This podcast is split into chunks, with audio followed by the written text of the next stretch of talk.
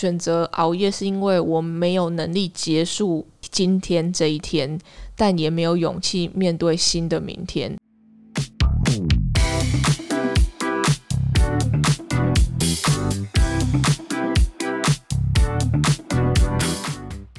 嗨，大家经过好吗？欢迎收听理科 PD，我是吃吃。今天的主题好像蛮适合我们来聊的，因为据说创作者都是超级晚睡，很晚才起来工作。哎，观众应该蛮好奇，你是一个会晚睡的人吗？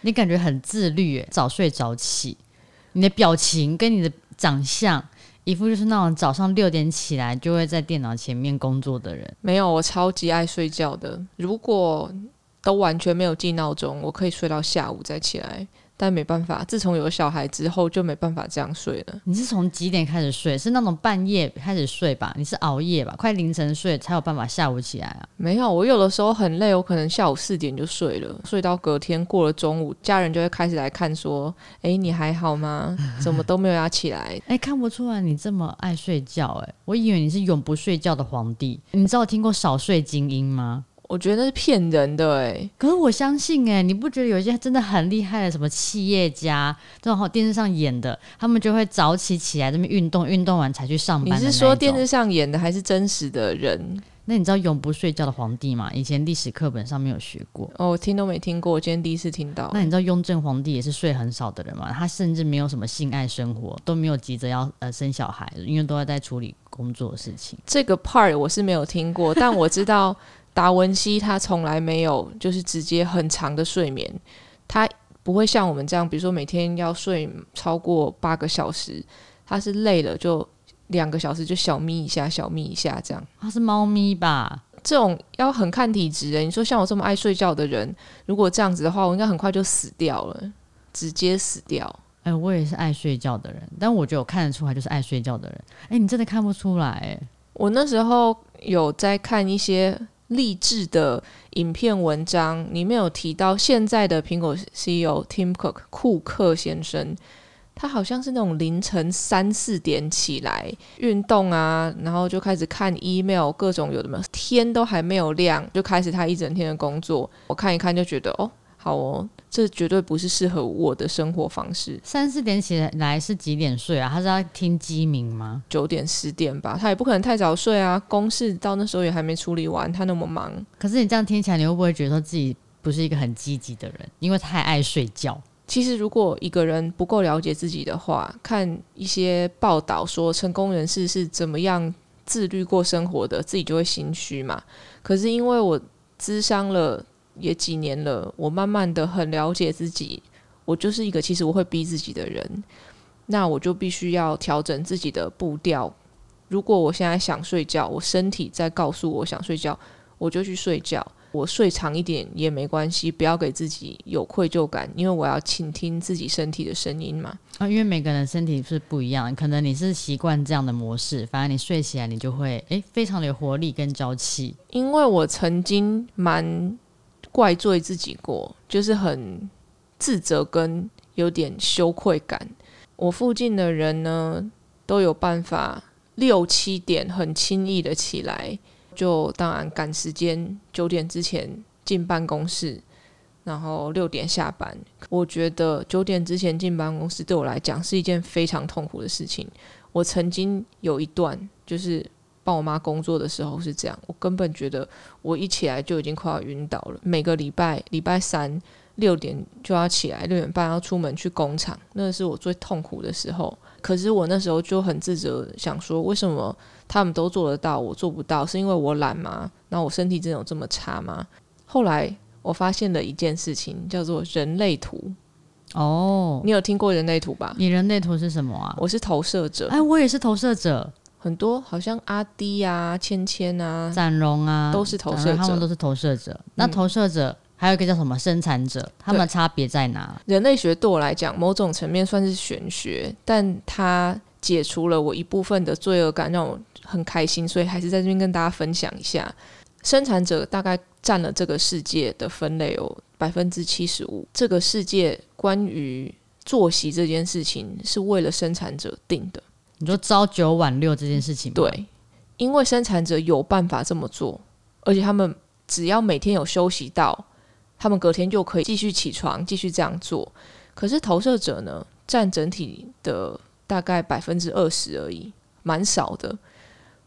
那我们是如果太累，会没有办法睡着的。可能工作几天就要休息几天，工作个一两个月就要再大休息个两个礼拜。听起来感觉好像很废，听起来很废，可是问题是我们的操作方式跟生产者不一样。我看完那个之后，我超欣慰的，因为我曾经跟我妈讲说，其实我两个小时就可以做完一整天的事情了，可以让我晚一点，然后我还是把事情做完嘛。然后她就十分不解，她就觉得为什么大家都这样，啊你就要这样？那过了很久很久很久，我终于跟自己和解了。第一，我必须相信我自己非常积极，然后我也有各种的证据看到我是很积极的。第二，是我看到我自己真的很努力。第三，我有看到我做出来事情的效果，就是不代表说你真的维持所谓的朝九晚六。你就是真的比较积极努力的人，可是重点是你在醒来的过程中，你有没有把事情有效率的把它完成？我相信大部分的老板要是听到员工说这样子的话，可能会觉得他在找借口或理由。但我是我自己身为老板，我绝对不会，因为我知道，我要是每天都逼自己早起的话，我的生产力就会。减弱，所以其实送完儿子之后，我都会回去再睡觉。哎，真的哎，像其实我们两边的团队也没有限制同事一定要在什么时间进公司工作。老板都起不来了，有什么好要求员工的？我觉得事情做完是最重要的。哎，但没办法，因为那时候他们就说什么哦，你知道其实打卡是劳基法规定嘛？如果说你没有让员工打卡的话，员工如果可以去举报的话，是被会被罚钱的。那你就下载那个 app，对啊，有个管理的城市。对啊，我就让我同事就说，那你就下载 app 啊，你反正你有时间你就去打卡。那你们几点下班？没事就不要超过六七点才下班，你你们就赶快回家追剧，因为我也是，我六七点之后我就要来追剧。反正白天的时间就是我尽量我能醒着，你们可以找得到我，或者是配合整个团队的一起作业的时间。比如说拍摄的时候，大家在这个时间内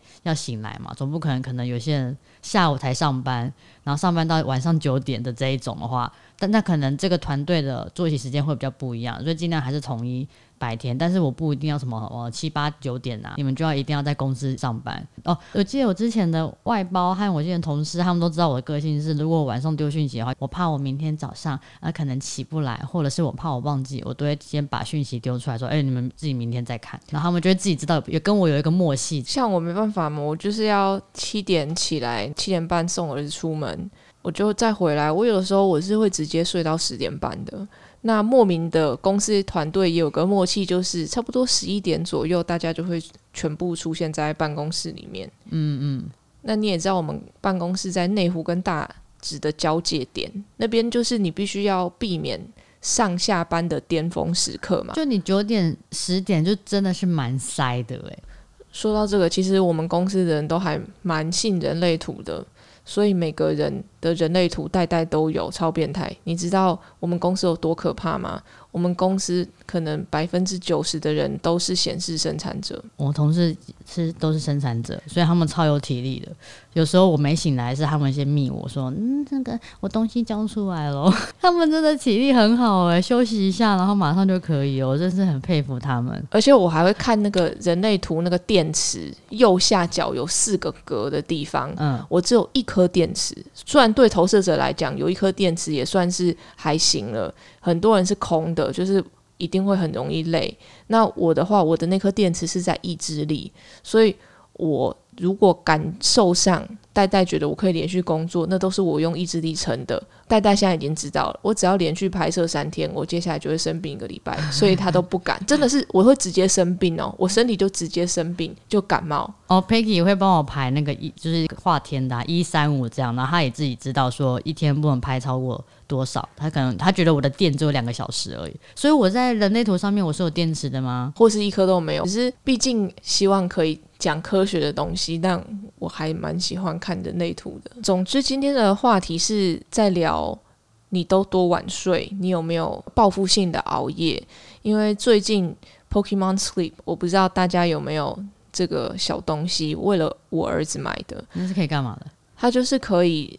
设定观察你的睡眠状态。我儿子他要是没有八点睡，他七点起来他就会叫不醒。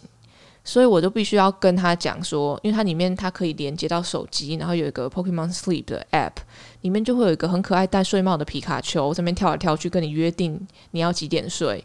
所以我就会跟他说，宝贝啊，我们约定八点睡就是要八点睡哦。然后你还可以有，比如说提前三十分钟或提前一个小时传到你手机里面提醒说该睡觉了。所以我就会马上拿给他看，说你看皮卡丘跟你说要睡觉了，然后就会很相信的。原本他还想要可能再晚一点东西，想要再跟我多讲几句什么发生的事情，他就说好，那我们现在睡觉。那比如说今天十五分钟，他拖到最后一秒没有时间看，他就会说那我们明天再看好了。请问那个 Pokemon Sleep 是不是一个？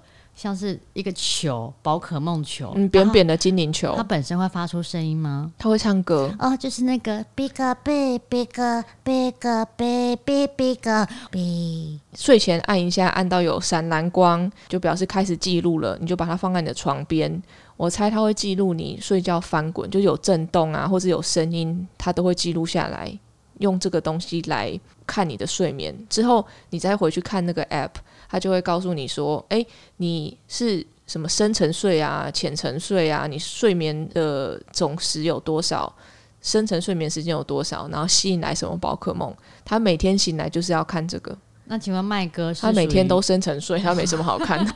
因为他真的算蛮好带的，真的，他只要睡着哦，他根本就醒不来。哇！我。”在旁边拉大提琴，他都不会醒。哇，你大提琴拉那么难听，那真的是很强哎！不难听，只是比较大声而已。所以跟小孩可以用这个东西沟通，让他睡觉。但反而我发现，当妈妈之后，我会越来越报复性熬夜。我就会觉得过了九点之后，就开始自己的时间了，就是开始看成人影片，不是东摸一点，西摸一点，比如说练琴啊、看书啊、追剧啊。就是研究一些什么小东西，现在还有为手工，就会觉得很舍不得睡。可是过了十一点之后，我又觉得哎，好累，我好想要去睡，但是又想要追剧，对不对？对，但是又舍不得。你到底是舍不得什么？其实有听过一个说法啦，是说选择熬夜是因为我没有能力结束今天这一天。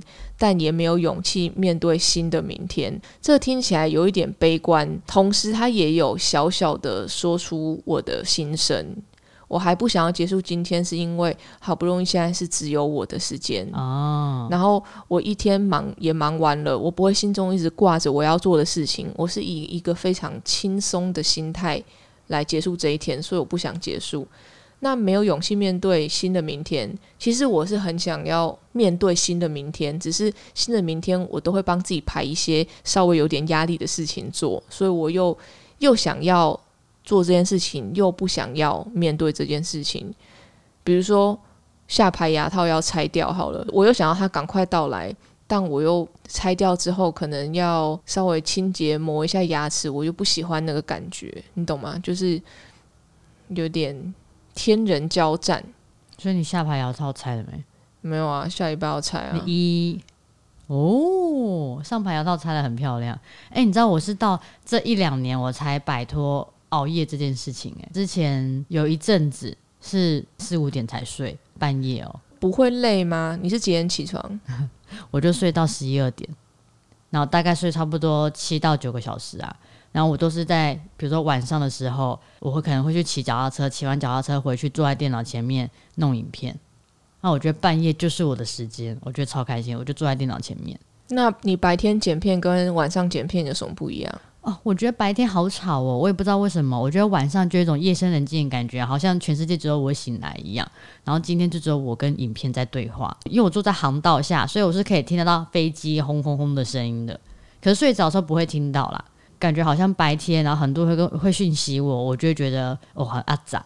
那你为什么现在没有熬夜？你现在不是也蛮晚睡的吗？你都一两点睡不是吗？但起码一两点睡，我九点十点就可以起来了。我觉得那个时候其实蛮很不健康诶，因为那时候这样睡，我觉得对我的体力并没有比较好，而且甚至是那时候周末啊，我妈礼拜五晚上就会来找我。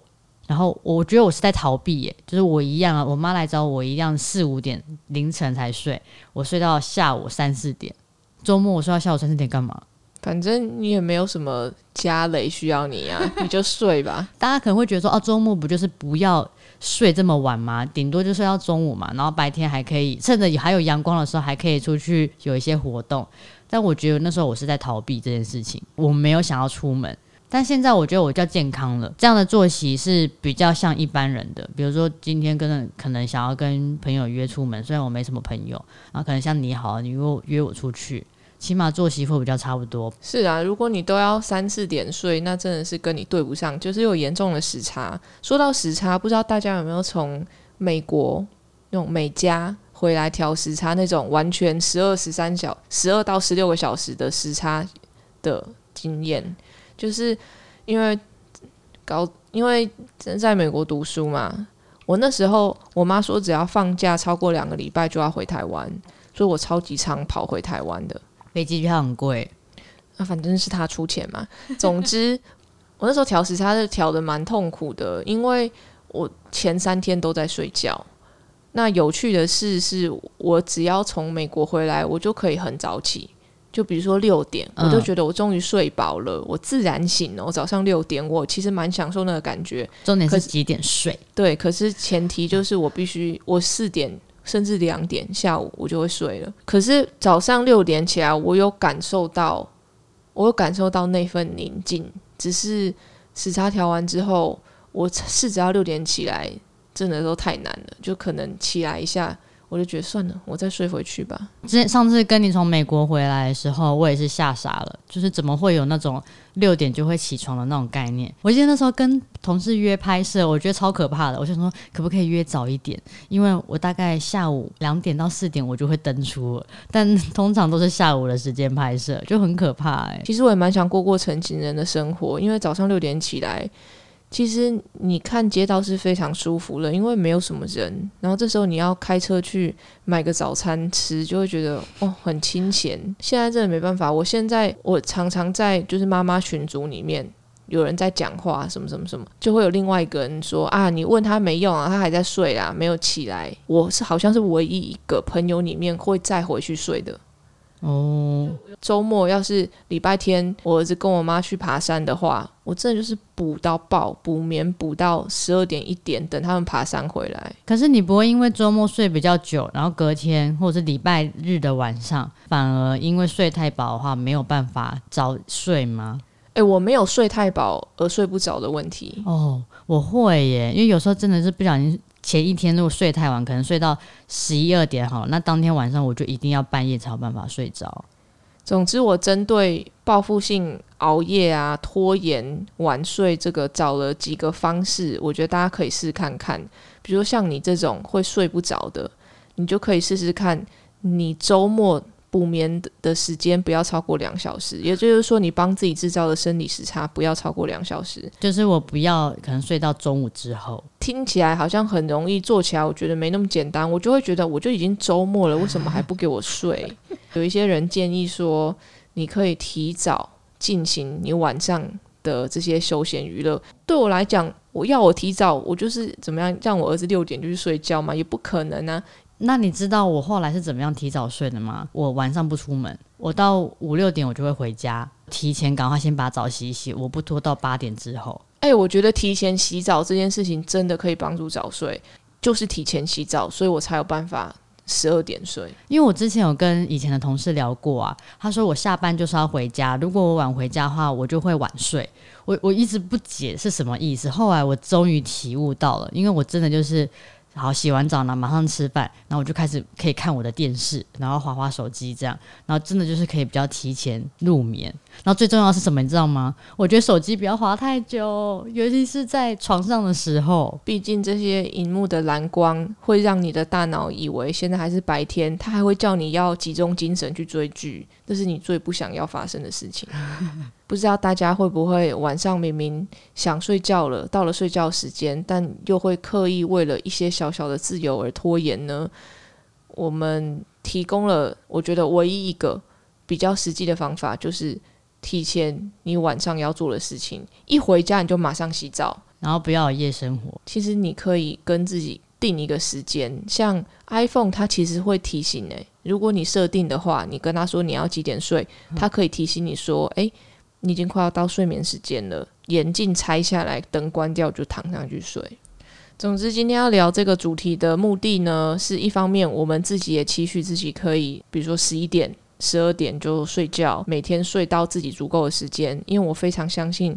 每个人不管是基因啊，还是整个习性是不一样的。有些人睡五个小时可以，有些人睡八个小时可以。像我自己算，我一定要睡九个小时，我才觉得我有睡饱。我们不要因为我们跟别人不一样而怪罪自己，因为曾经我就有过那段时间。那如果你真的想要试着早睡，用鼓励自己的方式，会比让自己感觉羞愧感会好非常多。所以不知道大家有没有因为睡眠这件事情挣扎过呢？欢迎到 YouTube 或 Podcast 留言跟我分享你们想听的事。谢谢收听理科 PD，喜欢的朋友们帮我到 Apple Podcast 留言加五颗星。理科 PD，我们下次见。